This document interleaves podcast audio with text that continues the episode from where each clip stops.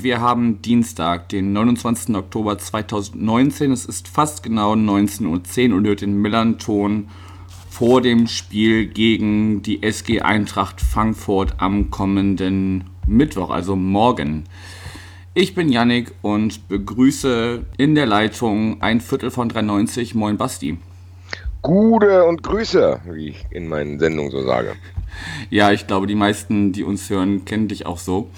Ähm, trotzdem mag es ja den oder die eine oder andere geben, die dich noch nicht kennt. Stell dich doch mal kurz in ein paar Sätzen vor. Wer bist du, was machst du und warum Eintracht Frankfurt? Ja, warum Eintracht Frankfurt kann ich ziemlich leicht beantworten, weil ich hier einfach geboren bin. Das war dann halt so. Da habe ich mir nicht großartige Fragen gestellt als Kind. Äh, ich bin Teil von 93, hast du ja schon gesagt. Wird der eine oder andere vielleicht kennen, ist ein Podcast, der sich ja nur vordergründig mit Fußball beschäftigt, aber eigentlich labern wir vier Stunden irgendwelchen Kram. Da bin ich Teil des Eintracht-Podcasts, da habe ich auch angefangen mit Podcasts und bin so ein bisschen in die Podcasterei reingerutscht. Äh, dann dadurch ist 93 entstanden, dann ist tatsächlich auch ein Videopodcast entstanden, der beim Hessischen Rundfunk äh, ausgestrahlt wird bei YouTube, äh, Fußball 2000, da reden wir auch über die Eintracht. Da mache ich mit einem von 93 noch ein Wettbrötchen über Sportwetten. Ja, das dürfte es eigentlich gewesen sein. Beziehungsweise für den HR mache ich noch ein ganz anderes Projekt, was gar nichts mit Fußball zu tun hat. Aber das nur am Rande, ja. Und ansonsten, was mache ich so? Ich habe jetzt keine exotischen Hobbys, die ich dir hier erzählen könnte, sondern ein großer Teil meines Lebens beschäftigt sich tatsächlich mit der Eintracht. Ja, das klingt so auf jeden Fall. Ähm, nun ist es ja eine ganze Weile her, dass ähm, unsere beiden Vereine sich begegnet sind. Ähm, Im Pokal ist es tatsächlich sehr, sehr lange her. Das stand heute auch auf unserer Vereinswebsite zu lesen. Da gibt es ja auch mal so einen kleinen ja, Infosheet. Ja, genau. Horst Hese hat in kurz vor Schluss ein Tor geschossen, 1970 oder wann war das? Genau, also das war noch schon lange, also sowohl vor deiner als auch vor meiner Zeit. Also meine Eltern waren da zehn Jahre alt. Äh, das dürften äh, auch selbst die wenigsten unserer Hörerinnen und Hörer noch mitbekommen haben oder sich daran erinnern. Ähm, genau, das war im Pokal und aber auch in der Liga ist es sehr lange her. Das war zuletzt in der zweiten Liga 2011. Da gab es ein Unentschieden, als wir bei euch waren und ein 2 zu 0, als ihr bei uns gespielt habt, also ein Sieg für uns. Und da im gleichen Jahr noch im Frühjahr haben wir bei euch gespielt. Ähm, in der ersten Liga damals noch, aber da habt ihr wie so viele andere auch ähm, gegen uns gewonnen, weshalb wir ja auch dann direkt wieder den Gang nach unten angegangen sind. Also gut acht Jahre ist es her, dass man sich äh, in einem Pflichtspiel begegnet ist. Nun will ich nicht die letzten acht Jahre rekapitulieren mit dir, sondern gut, vieles wird man mitbekommen haben, den, den äh, Pokalsieg vor zwei Jahren, ähm, dann äh, jetzt mittlerweile eure zweite Europa äh, League-Saison. Aber was ist denn so in den letzten Jahren bei euch passiert, dass man jetzt so die Eintracht eigentlich mit zu den, ja, sag ich mal, zum, zumindest zum oberen Drittel der Bundesliga zählen muss? Ja, es ist sehr, sehr viel passiert. Ich muss sagen, das war, ja klar, wie wir, ich hatte als, als Kind hatte ich diese verpasste Meisterschaft 92, aber ich muss sagen, so alles, was vor und nach dem Pokalsieg passiert ist, war so mit die intensivste Zeit, die man als anderer Fan so hatte, weil du hattest lange Jahre unter Bruchhagen und Funkel, die haben quasi, die Eintracht war auch in, ja, fast auf einer Stufe mit euch so eine Zeit lang auch, weißt du, immer mal wieder aufgestiegen, mal wieder abgestiegen war wirklich dann so ein kleiner Chaos-Club, der dann irgendwann sich entscheiden musste, welche Ausfahrt nimmt er. Und es gibt ja die Ausfahrt irgendwie, keine Ahnung, Kaiserslautern oder Karlsruhe und dann so ein bisschen Nürnberg-Hannover oder so diese Ausfahrt, keine Ahnung, Gladbach. Und wir hatten immer Schiss, dass wir dann irgendwie, keine Ahnung, dass wir da nicht mehr rauskommen, weil die Eintracht jahrelang irgendwie in vielen Bereichen hinten dran war, was das Scouting betroffen hat, was die Digitalisierung betroffen hat, was Marketing, alles Mögliche war hier wirklich so ein bisschen altbacken. Also hast mit Bruchhagen und Funkel zwei gehabt, die das wirklich auf stabile Füße gestellt haben, aber mehr auch nicht. Also das wirkte so ein bisschen wie so ein Insolvenzverwalter, aber der kann ja dann irgendwie trotzdem kein neues Startup äh, an den Start bringen. Und dann hatten wir viele Phasen mit vielen Experimenten. Armin Fee war da, der ist dann sogar nochmal wiedergekommen. Thomas Schaf hat nicht funktioniert. Also das waren so, ja, identitätslose Jahre, will ich sagen. Obwohl wir auch einmal mit Fee im Europapokal waren. Nichtsdestotrotz haben wir da keinen längerfristigen äh, Nutzen draus gezogen. Und was dann passiert ist, dann ist die Eintracht wirklich äh, in Schwierigkeiten geraten. Und äh, dann kam Nico Kovac hierher, der wirklich eine Herkulesaufgabe hier gemeistert hat. Der, mit ihm mussten wir sogar noch in die Relegation. Ich erinnere mich da tatsächlich auch noch sehr, sehr bildhaft dran, wie ich aus Nürnberg nach Hause gefahren bin. Die Eintracht gerade so die Klasse gehalten. Ich war fix und fertig, hatte eigentlich gar keinen Bock mehr auf Fußball. Aber unter Kovac muss man sagen, dann kam er hierher. Die ersten Aussagen von ihm ließen schon darauf schließen, dass er auf jeden Fall Bock hat zu arbeiten. Also der ist kein Trainer, wo du denkst, das ist jetzt irgendwie für den Trainer die 19. Station und er moderiert das hier weg, wie er es halt so macht. Wie Trainer wie Fee und Funkel das halt so machen, weil die das kennen. Kovac hast du schon angemerkt, der hat richtig Bock, sich zu beweisen. Und dann fing es auch an, dass er hier auch mal ein paar unangenehme Dinge angesprochen hat, wie zu sagen, ey, das kann nicht sein, dass wir so einen Kabinentrakt haben, da erkälten sich die Spieler, da ist viel zu kalt, bla bla bla bla. An so Kleinigkeiten hast du schon gemerkt, okay, der hat Bock hier was zu ändern, hat er dann auch gemacht. Zusammen mit Freddy Bobic, der am Anfang sehr, sehr skeptisch äh, hier empfangen wurde, muss man sagen, dass in vielen, vielen Bereichen viele, viele Dinge angestoßen wurden, die wir jetzt auch noch alle noch gar nicht sehen. Also es, wird, es ist so tatsächlich, dass nach Bruchhagen die Zeit wirklich so eine Zeitenwende war, zu sagen, okay, die Verantwortlichen, die dann kamen, das waren dann halt die Hübner, der so eine Übergangsphase dabei war, und Freddy Bobic und Nico Kovac, die gesagt haben, ey, wir müssen hier mal alles auf, äh, ja, auf Null stellen und mal gucken, wie wir hier neu starten können. Das haben die sehr, sehr gut gemacht. Man muss allerdings auch dazu sagen, der Vergleich mit Bruchhang und Funkel ist halt tatsächlich so. Das ist wie wenn du dir ein Handy kaufst, wenn du vorher ein Festnetztelefon hattest. Das sagt noch nichts darüber aus, wie gut dieses Handy ist. Also man muss gucken, wie sich das jetzt im nächsten Jahr weiterentwickelt. Nichtsdestotrotz ist die Stimmung sehr, sehr geil und das gipfelte dann tatsächlich in der ersten Saison im Pokalfinale. Da haben wir gegen Dortmund noch verloren. Und dann, wie du es schon angesprochen hast, war so dieser Tag X, war dieser Pokalsieg, zu sagen, ey, Galcinovic läuft auf dieses Tor zu und irgendwie Stefan Reich hat das in einem Elfrundenartikel sehr, sehr bildhaft beschrieben du hast in diesen sieben Sekunden, wo er auf dieses Tor läuft, irgendwie den ganzen Frust und alle Enttäuschungen und allen Stillstand der letzten Jahre einfach äh, wurde aus deinem Körper gespielt und es war ein ganz, ganz neues Eintrag. Deine ganzen Stadt, als wir dann nach Hause gekommen sind mit dem Pokal, alle, die ganze Stadt war elektrisiert. Du merkst das heute noch. Dann kam diese Europapokalsaison dazu, wo wir im Halbfinale erst im Elfmeterschießen gegen Chelsea äh, verloren haben.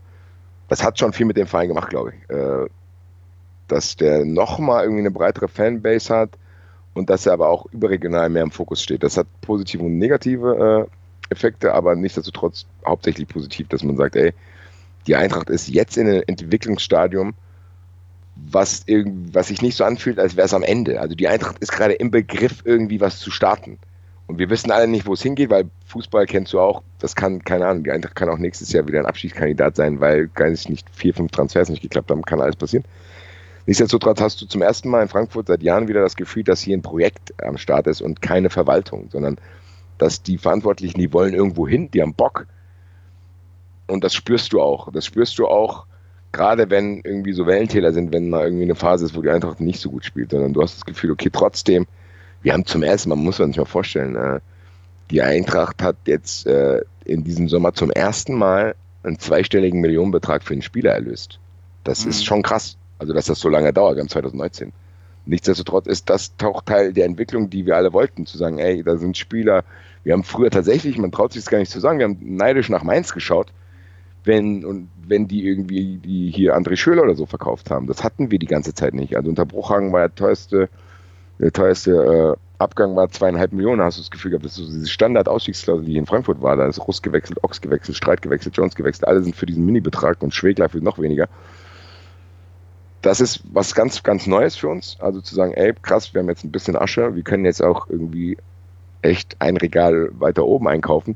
Und das ist alles noch nicht so lange her. Also man vergisst das schnell in, dieser, in diesem Alltag, dass die Eintracht jetzt ein Verein ist, der einfach vor der Saison Andres Silva und Bastos tut. Das ist schon für uns krass, wenn man sich das mal irgendwie mit einem kleinen Entfernung drauf schaut.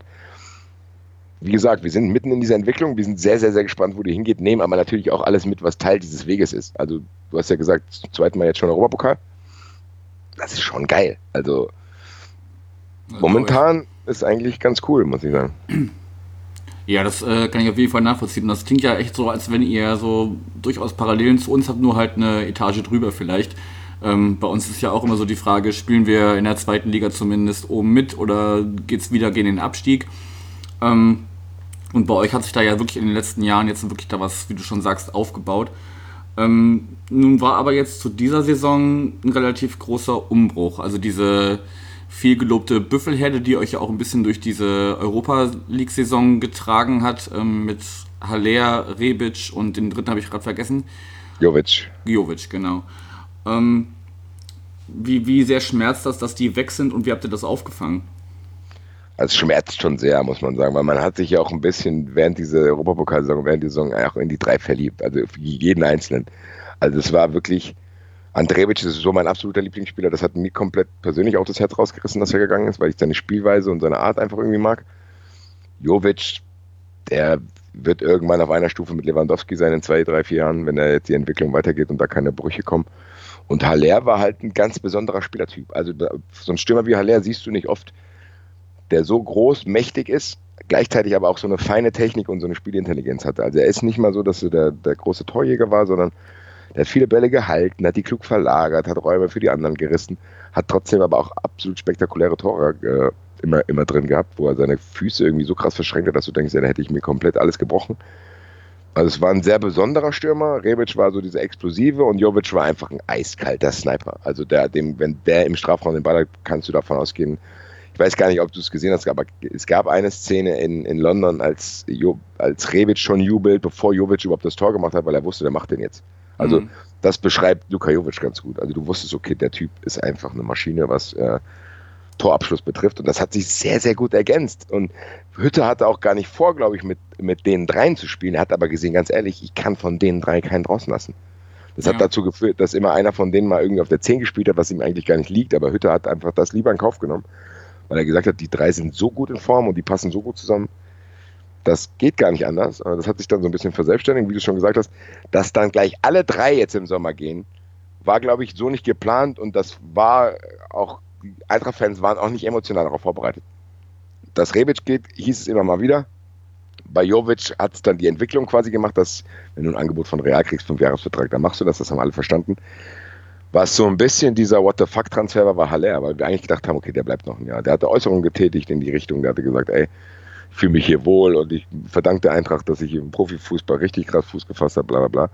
Ja, und dann kam irgendwie ein Angebot von West Ham, was ihm den Kopf verdreht hat, wo er dann ziemlich kurzfristig einfach gegangen ist. Und das ist für mich immer noch der Transfer, der die größte Lücke gerissen hat. Weil ich glaube, dass die Eintracht zu dem Zeitpunkt, als der Transfer war, nicht vorbereitet war auf diesen, auf diesen Abgang. Und das war so ein bisschen, ja, das war so ein kleiner Einschnitt vorne, wo wir, wo ich dir jetzt auch noch gar nicht sagen kann, wie und ob wir das aufgefangen haben, weil jetzt komplett andere Typen da sind. Paciencia war immer letztes Jahr auch schon da, war immer im Schatten dieser Büffelherde, aber du hast aber schon gesehen, dass was kann. Er ist jetzt momentan zwangsweise unser Stürmer Nummer 1, weil eben die Neuverpflichtungen, die wir für Rebic und Haller getätigt haben, das sind zwei Stürmer, die aktuell verletzt sind. Und du hast mit André Silva, den hast du quasi 1 zu 1 gegen Rebic getauscht, jeweils zwei Jahre Laie der hatte so eine Verletzungshistorie davor schon und da hat jetzt wieder an derselben Stelle eine Verletzung. Das heißt, das ist so eine kleine dubiose Geschichte. Da haben wir ein bisschen Angst, dass das was längerfristiges ist. Dann würde er wegbrechen. Dann hast du Luka Jovic gar nicht ersetzt eigentlich, weil du mit Joveljic hast du einen ganz jungen Spieler geholt, der aber dieses Jahr noch gar keine Alternative sein kann für die Startelf, weil er einfach die Körperlichkeit sich, das wird dauern, das wird auch ein Jahr dauern wahrscheinlich. Und dann hast du äh, Bas Dost für Haller geholt, in Anführungszeichen, obwohl er eigentlich auch ein anderer Wandspieler ist als Haller. Nichtsdestotrotz, Dost war jetzt immer wieder verletzt, Silva ist aktuell auch noch verletzt. Das heißt, ich kann dir jetzt noch gar nicht sagen, äh, haben die es aufgefangen oder nicht. Eigentlich haben die es sogar gut aufgefangen, weil die haben, glaube ich, äh, im Vergleich zur letzten Saison in den ersten Spielen sogar mehr getroffen als die Büffelherde. Die Büffelherde kam erst langsam in Gang. Ich befürchte aber, dass sich das leider, das wird sich, glaube ich, so nicht fortsetzen. Also mein Gefühl ist, dass die Eintracht sich vorne verschlechtert hat. Was auch daran liegt, dass da zwei sind, die scheinbar echt verletzungsanfällig sind. Und meiner Meinung nach hat hat man verpasst, noch einen dritten zu holen. Also mir fehlt tatsächlich dieser Jovic-Typ. Kleiner, bulliger Sniper, einfach zu sagen, okay, der ballert dir jedes Tor rein. Dost kann das machen, aber auf eine ganz andere Weise. Das heißt, die Statik des Eintrachtspiels hat sich dadurch krass verändert. Kann dir leider zu dem frühen Zeitpunkt der Saison und dadurch, wie ich es gesagt habe, jetzt schon ein paar Mal, dass sie verletzt sind, ich könnte dir jetzt keine fundierte Aussage dazu treffen, ob die Buffalo ersetzt worden ist in meinem Herzen gefühlt auf jeden Fall noch nicht. Ja gut, zwischen äh, Emotionalität und äh, sportlicher Leistung ist ja dann meistens doch ein großer Unterschied. Also wir feiern ja, ja auch eher äh, Spieler bei uns, die äh, jetzt vielleicht nicht gerade durch ihre große sportliche Leistung äh, glänzen, sondern vielleicht eher durch Sachen neben dem Platz. Ähm, aber gut, du hast ja schon ganz gut eingeordnet, ähm, dass man jetzt zumindest versucht hat, äh, auf diese drei krassen Abgänge zu reagieren. Und zumindest, ich meine, gut, Liga jetzt gerade Platz 9, aber es ist ja alles sehr eng, bei, auch bei euch da oben, sehr eng beieinander, ähnlich wie bei uns in der zweiten Liga. Und ähm, zumindest jetzt in den letzten Spielen, mal jetzt von dem 2 zu 4 gegen Gladbach ausgenommen, ihr habt äh, in Lüttich gewonnen, äh, gegen Bayer Leverkusen gewonnen, 2-2 bei Werder geholt. Also es liest sich ja erstmal alles gar nicht so schlecht auf dem Papier. Nee, sage ich ja. Also die Saison ist auf gar keinen Fall schlecht. Die ist halt so ein bisschen, hast du das Gefühl, wenn Silva und Dos fit gewesen wären die ganze Zeit, wäre trotzdem noch mehr drin gewesen, weil diese Ausgeglichenheit der Bundesliga spiegelt für mich tatsächlich auch so eine kleine Schwäche wieder. Also du hast das Gefühl, es gibt kein einziges Team, was sich komplett gefunden hat. Also wo, weil dieses Mittelfeld ist so breit und jeder kann irgendwie gegen jeden teilweise gewinnen. Das ist zwar spannend, aber das heißt trotzdem auch, dass du so ein bisschen denkst, ah, das ist schon ärgerlich, dass die Eintracht in den ersten Spielen jetzt nicht mit voller Kapelle spielen konnte, weil dann wäre es tatsächlich drin gewesen, dass wir irgendwie auch erster, zweiter, dritter oder so wären, statt jetzt neunter. Nichtsdestotrotz ist das Klagen auf hohem Niveau und das ist genau diese Schnelllebigkeit, die ich eingangs in meinem Monolog über die Eintracht äh, aufgeführt habe, dass man sich zu schnell daran gewöhnt, dass die Eintracht ein Verein ist, der ins obere Drittel gehört. Also das ist, muss man dann auch immer wieder für sich selber relativieren, dass man da nicht zu gierig wird, in Anführungszeichen. Trotzdem muss ich sagen, es wäre weniger, es wäre aber auch schon mehr drin gewesen diese Saison. Also du hast gegen Bremen, kriegst du in der 90. Minute einen dubiosen Elfmeter, also der war nicht dubios in der Entscheidung, sondern in der Entstehung. Dann hast du so Spiele drin gehabt, wie da spielst du tatsächlich gegen die meiner Meinung nach momentan beschränkteste Bundesligamannschaft in Augsburg und verlierst dort. Keine Ahnung warum. Das heißt, du hast da wirklich so, so, so, du hast gefühlt so vier Punkte zu wenig gerade, weil in Gladbach kannst du verlieren, das zähle ich gar nicht. Das war in der zweiten Halbzeit auch ein gutes Spiel. Aber du hast so gefühlt vier Punkte zu wenig, dann wäre es quasi ideal gelaufen. Aber ich muss sagen, man hat in der Euroleague die Kurve gekriegt, man hat in der Bundesliga die Kurve gekriegt. Man hat jetzt, wenn man jetzt am Wochenende Bayern aus dem Weg hat, dann hat man die meisten unangenehmen Gegner eigentlich auch schon weg.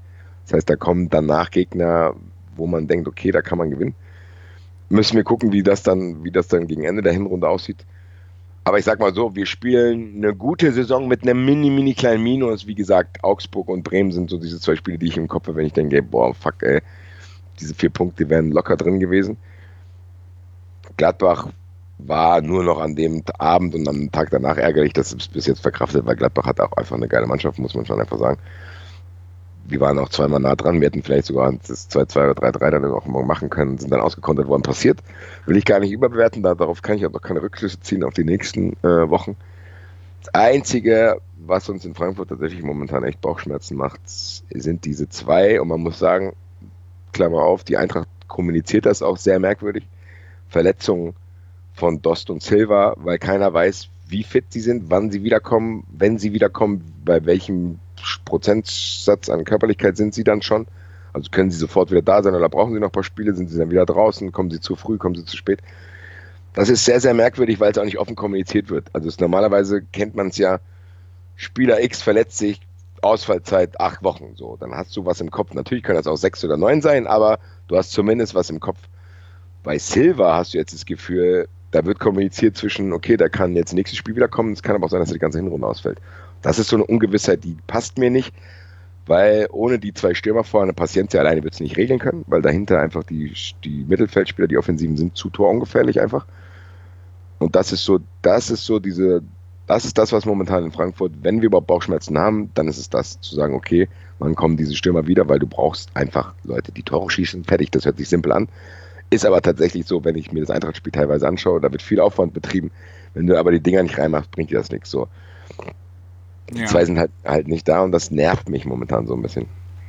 Ja, ist ja auch irgendwie, also ich habe das Spiel gegen Lüttich gesehen und da haben ja, glaube ich, zwei Verteidiger von euch die Tore gemacht, wenn ich mich richtig erinnere. Genau, in Gladbach jetzt auch. Ja. Also die letzten vier Eintracht-Tore waren von Verteidigern. Das ist gut, aber sollte nicht geregelt sein. Gut, sprich, unsere Spieler müssen äh, morgen mehr auf eure Verteidiger gucken als auf eure Stürme. Ähm, nein. Okay, äh, jetzt hast du schon so ein bisschen gesagt, woran es gerade so ein bisschen hapert. Natürlich, wenn das, äh, so, so wie das jetzt klingt, Jammern auf hohem Niveau ist, vergleichsweise. Ähm, jetzt haben wir eine Personalie zwar aber kurz schon mal angesprochen, aber noch nicht genau gesagt, was er jetzt im Vergleich zu Nico Kovac, den du ja schon in deinem Anfangsmonolog, wie du selber sagst, äh, äh, angesprochen hast. Was ist Adi Hütter denn im Vergleich für, für einen Trainer und äh, wie bringt er euch da jetzt weiter auf den Weg, den ihr schon in den letzten Jahren begonnen habt zu gehen? Also die Person Adi Hütter ist ganz schwer zu greifen, muss ich sagen. Also Kovac war er, also bei Kovac wusstest du, okay, das ist ein Typ, der packt an, der hat auch mal einen Scherz auf den Lippen. Das war einer, mit dem konnte man sich sehr, sehr gut identifizieren. Bis zu dem Zeitpunkt, als er dann gegangen ist, hat man gesehen, okay, so ganz cool ist er doch nicht. Ähm, Adi Hütter ist als Person schwer zu greifen, ist aber sehr, einer, der bringt sehr, sehr viel Ruhe rein. Also es ist wie so ein Herbergsvater, würde ich sagen. Also der, du hast das Gefühl, der hat schon alles gesehen. Der lässt sich nicht so oft irgendwie aus der Ruhe bringen. Genau, aus der Ruhe bringen. Der ist, der hat einen Plan, was er machen will, weiß aber auch, okay, da und da gibt es Grenzen. Also die beste, was, was ihn am besten beschreibt, was mich echt gefreut hat, war, als er ankam, hat er Makoto Hasebe ähm, aussortiert, weil er einfach äh, in seinem 4-4-2, was er ursprünglich spielen wollte, keinen Platz für ihn hatte. Kann man vollkommen verstehen, zu sagen, ey, zwei Innenverteidiger, zwei, äh, zwei zentrale Mittelfeldspieler, ist jetzt kein Platz für Hasebe, weil er immer so eine Art Libro gespielt hat in der Fünferkette. Er hat dann aber gesehen in den ersten fünf, sechs Spielen, das läuft nicht und hat dann Hasebe einfach wieder dahingestellt. Er hat mit der Mannschaft quasi geredet, wie fühlt ihr euch sicherer? Und seitdem spielen wir immer noch diese Fünferkette, obwohl Adi Hütte eigentlich ein 4-4-2-Trainer ist. Das hat sehr, sehr für ihn gesprochen, dass er nicht so ein sturer Typ ist, der sagt, ich ziehe mein Ding durch, sondern er passt sich gut an. Er ist ja auch aus dieser Red Bull-Schule, von denen kann man natürlich halten, was man will, und ich halte von denen gar nichts, aber die haben natürlich trotzdem so eine gewisse Fußball-DNA. Und die hat er auch gehabt, hat die aber für sich so ein bisschen modifiziert zu sagen, klar, man muss gegen den Ball arbeiten, man will den Ball aber eigentlich haben und wenn man ihn dann hat, muss man auch was anzufangen wissen. Das heißt, das Eintracht-Spiel ist auf jeden Fall variabler und taktisch besser geworden als unter Kovac. Also Kovac ist eher dieser Typ Motivator, der dir mit einem einfachen Fußball für eine mittelmäßige Mannschaft, der die Eintracht war und wahrscheinlich sogar noch ist, das Maximale rausgeholt hat. Die Probleme sieht man ja jetzt in München. Also die, die Bayern spielen ja nicht viel attraktiver als die Eintracht. Hm. Die sind natürlich, haben die eine höhere individuelle Klasse, die dann dazu führt, dass die Ergebnisse besser sind. Aber wirklich zufrieden sind die Bayern-Fans, glaube ich, mit der Spielweise von Kovac nicht. Ja. Bei Hütter ist es so, da hatten wir schon krasse Dinger drin. Also der, wir haben irgendwie, so dieser wirkliche Start von ihm war, dass wir dann irgendwie nach so ein paar diesen Mauenspielen, die ich angesprochen hatte, ohne Hasebe, haben wir dann zu Hause 7-1 gegen Düsseldorf gewonnen. Das sind zwar auch nur drei Punkte, aber das nimmst du trotzdem anders mit nach Hause. Also wenn du irgendwie einen Typ fünf Tore schießt, äh, hast du ein anderes Gefühl und die Mannschaft, glaube ich, auch, als wenn du irgendwie ja, 2-1 gegen Düsseldorf gewinnst. Ja, klar. Hütter hat, der Hütter Fußball, sage ich mal so, der lässt auf jeden Fall Spektakel zu innerhalb seines Korsetts.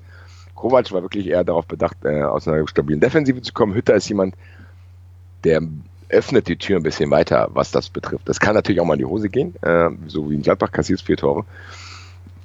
Aber also ich muss sagen, für mich ist Hütter der wesentlich, ich hoffe, dass hier kein, dass die beiden Verantwortlichen hier nicht zuhören, aber Hütter ist der wesentlich bessere Trainer als Kovac. Also ich glaube auch, dass Hütter einer ist, den, der wird uns dann wahrscheinlich auch irgendwann wieder weggeholt werden. Ich hoffe nicht, dass es so schnell ist ich bin auf jeden Fall sehr zufrieden. Ist auf jeden Fall, war jetzt nicht die offensichtlichste Lösung. Hatte jetzt bei den Kandidaten, die am Anfang hier als Kovac-Nachfolger waren, nicht jeder auf dem Zettel. War aber im Nachhinein die absolut richtige Wahl. Alleine diese Europapokalsaison zeigt das ja, was die Eintracht da abgerissen hat. Das nehmen wir alle wirklich äh, noch jahrelang mit, einfach auch. Und wenn dann auch noch diese Verklärung einsetzt, die Vergangenheitsperspektiven immer haben, wird das wahrscheinlich nochmal mehr hochgejazzt, als es eigentlich war, aber trotzdem war das mega. Also wir hatten Fahrten in Mailand, also wir hatten, die Eintracht hat einfach 1-0 über Inter Mailand gewonnen und ist einfach weitergekommen. Das waren Sachen, die haben, weiß ich nicht, Chelsea hat es nicht geschafft, uns in 92 Minuten äh, klar zu besiegen, die brauchten Elfmeterschießen. Das war schon eine mega Saison. Diesen Kredit hatte Hütter noch, weil man muss auch sagen, man ignoriert dann so ein bisschen, dass er auch teilweise taktische Totalausfälle hat, wenn du 6-1 Leverkusen verlierst, wo er sich komplett irgendwie mit der Aufstellung täuscht.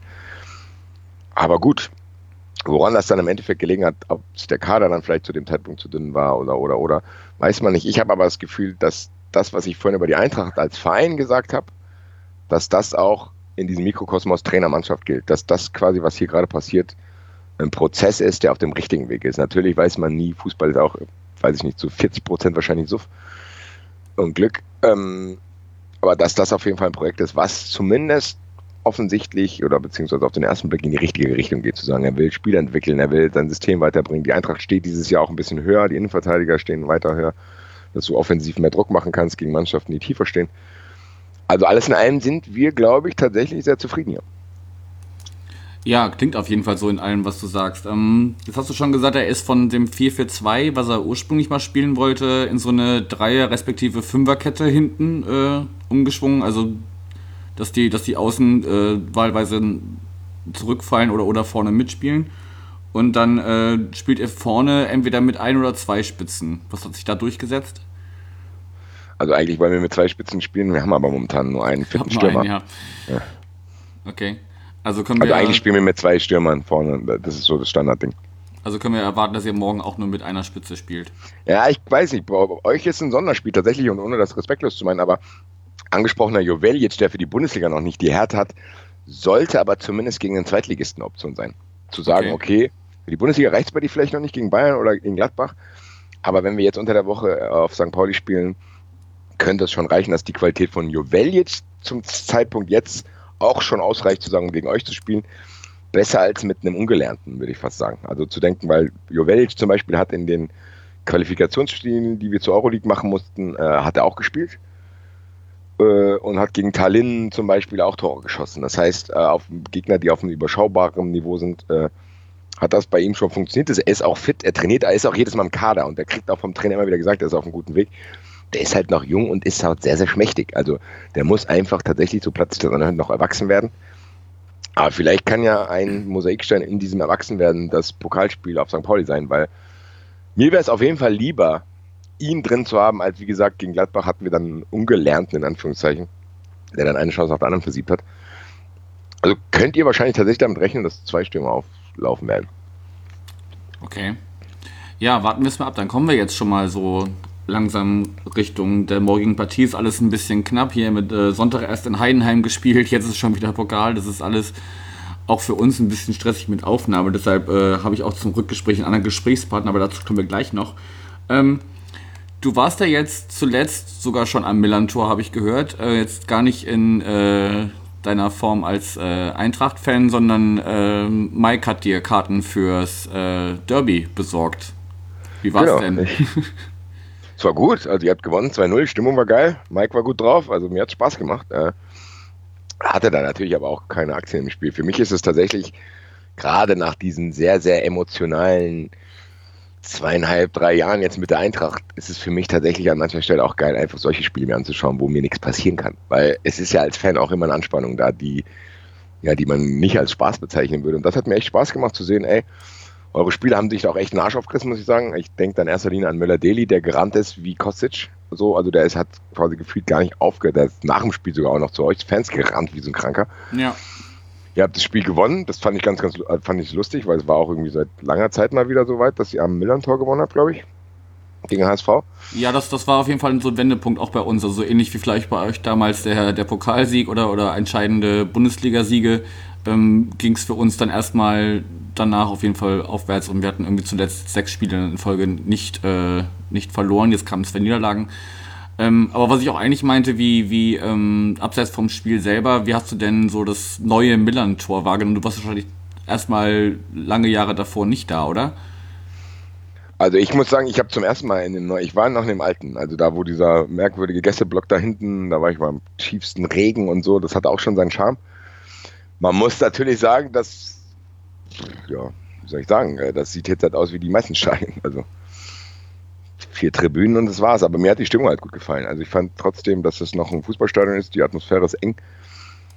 Das mhm. wird auf jeden Fall ein Spiel sein, äh, wo die Zuschauer auch eine Rolle spielen. Das heißt, wenn, wenn, wenn die Eintracht schlecht ins Spiel kommt äh, und ihr irgendwie, weiß ich nicht, paar, paar Zuschauerszenen in Anführungszeichen habt, dann äh, wird das Publikum auch da sein und dann kann sich sowas schnell, selbst, schnell verselbstständigen. Das kennen wir ja auch in anderer äh, auf anderer Seite auch. Und ich habe da schon gesunden Respekt, jetzt keine Angst, nicht, weil die Eintracht ist Atmosphäre gewohnt, egal wo, zu Hause, auswärts. Aber das kann schon ein Faktor sein. Ich muss sagen, mir hat das gut gefallen und ich habe auch Bock. Also als ich das losgehört habe, ist natürlich für eine zweite Runde, hm, denkst du, muss das jetzt schon sein? Weil, keine Ahnung, man hätte es auch irgendwie easygoing in Saarbrücken oder so haben können. Aber nichtsdestotrotz ist es natürlich für uns Eintracht-Fans auch attraktiv, weil wir sind, so toll sich das anhört, wir sind in der Bundesliga, aber die Bundesliga, wenn man da mal genauer hinschaut, hast du da natürlich auch viele Fahrten nach Wolfsburg, Augsburg, Leipzig, Leverkusen, Hoffenheim, Mainz und so. Also das sind jetzt nicht so, wo du denkst, Pam-Pam-Fahrten, sondern da freue ich mich tatsächlich zu sagen, geil, mag ich mag Hamburg, die Stadt mag ich sehr gerne, coole Leute bei euch, äh, bleib auch über Nacht dann, geh abends noch ein bisschen feiern. Äh, das ist für einen Frankfurt-Fan auch schon ein cooles Auswärtsspiel. Also zu sagen, das ist mit Sicherheit attraktiver, als nach Augsburg zu fahren. Ja gut, das ist, äh, ich, ich nehme das mal als Lob jetzt auf jeden Fall und dann wird es ja vielleicht Zeit, dass äh, Vereine wie wir oder auch, ich meine, jetzt ist ja mit Union auch wieder ein sehr attraktiver genau. Zweitligist nach oben gekommen, im Gegensatz zu Paderborn, die du ja auch nicht so magst. Ähm, okay, also du freust dich auch auf morgen auf jeden Fall ja. und bist, bist frohen Mutes, dass ihr das dann auch trotzdem am Ende souverän runterspielt? Oder meinst du, also, es wird eher eine knappe Kiste, so wie die letzten Begegnungen? Ja, also ich muss ganz, wenn die Eintracht ganz normal ihre Pässe auf die Straße kriegt und nichts Merkwürdiges passiert, gewinnt die Eintracht das Spiel 2-3-0. Weil ich habe zwar gesehen, dass ihr in, bei diesem Hamburg-Spiel, was ich von euch gesehen habe, war, dass auf jeden Fall die Einstellung gegen Hamburg gestimmt hat, dass die Zuschauer und Mannschaft irgendwie so eine Symbiose gebildet haben. Das hat natürlich aber auch sehr, sehr viel spielerische Armut überdeckt, muss man auch sagen. Also es war jetzt nicht so, dass ich St. Pauli gesehen habe und gedacht habe, oh, die spielen aber einen feinen Fußball, sozusagen. Das könnte irgendwie, keine Ahnung, das sind irgendwie geschickte Konter, die die Eintracht in Bedrängnis bringen. Nee, das war eher wirklich, ja, das war, was ich mit Kovac gesagt hatte. Also ich vergleiche so ein bisschen. Das ist so, so dieses, auf jeden Fall Mentalität bis zum Anschlag. Damit kannst du dann an gewissen Stellen auch die eine oder andere Schwäche überdecken, aber es ist jetzt nicht so. Und gerade, weil ich glaube, Diamantakos ist auch gesperrt. Das ja, so ja der, der, hatte sich in Lübeck so einen äh, ja. Patzer geleistet, wurde noch nachgetreten hat, nachdem er umgefallen ja. ist. Ja.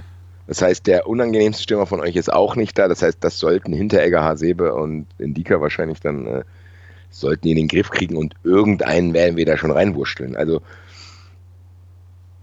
klar, ich bin, habe ja auch gesagt, das ist für eine zweite Runde nicht eines der angenehmsten Lose, aber wenn, ich sag mal, zu 70 Prozent gewinnt die Eintracht das Spiel und das lässt mich jetzt noch ruhig sein, aber frag mich wahrscheinlich morgen nochmal. Das ist wahrscheinlich wieder anders aussehen. Also es ist tatsächlich momentan, ja, ist bei mir immer so. Also wenn es nach mir geht, verliert die Eintracht, also wenn du mich kurz am Spiel, die Eintracht würde in ihrem Leben kein einziges Spiel gewinnen, wenn du mich fragen würdest, weil ich immer vom Spiel Schiss habe. Also von daher werde ich wahrscheinlich auch morgen Schiss haben, aber wenn du mich jetzt hier in einem rationalen Moment erwischst, dann gehe ich davon aus, dass die Eintracht das Spiel gewinnt. Gut, ist natürlich auch auf dem Papier völlig äh, gedeckt, das, was du sagst. Ne? Also ihr habt ungefähr das Zehnfache an äh, Kaderwert äh, auf dem Papier, wobei das ja auch immer so ein, ja, so ein nicht ganz ja. groß zu wertender Wert ist, doppelt gemoppelt.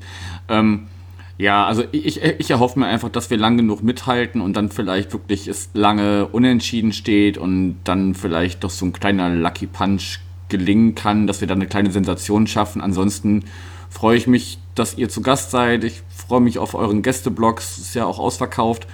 Ähm, und, und, hoffe einfach, dass wir da eine gute Partie abliefern und nicht irgendwie schon nach einer halben Stunde 2-3-0 hinten liegen und das ganze Ding dann schon gegessen ist. Ähm, von daher hoffe ich einfach auf ein schönes Spiel und, und tippe einfach mal aus, aus Wunsch als Vater des Gedankens 2-1 für uns nach irgendwie, weiß ich nicht, 89. Hank Fährmann per Kopf. Mal schauen. Ja. Kann ich dir nicht verübeln. Gut. Dann ähm, hatte ich eine Sache noch nicht angesprochen. Ihr seid ja jetzt noch in drei Wettbewerben dabei. Wie sehr merkt man denn die Dreifachbelastung und meinst du, das wird morgen irgendwie, du hast gerade schon gesagt, im, im Sturm wird dann vielleicht rotiert werden, weil mal jemand eine Chance bekommt, für den es in der ersten Liga nicht reicht? Wird auch sonst rotiert oder setzt ihr sonst morgen auf die Stammelf, meinst du?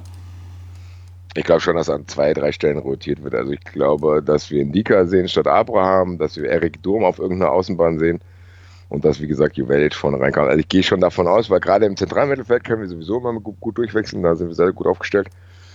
Ich glaube, so eine Rotation Light wird auf jeden Fall stattfinden diese Doppelbelastung spielt meiner Meinung nach jetzt auch noch keine Rolle. Also wenn eine Mannschaft jetzt schon am Arsch ist, dann brauchst du die Saison gar nicht fortführen. Das wird, das kommt wie immer so kurz vor Weihnachten kommt das dann, wenn du irgendwie dich durch diesen grauen November gespielt hast mit ein paar Spielen, Europapokal noch.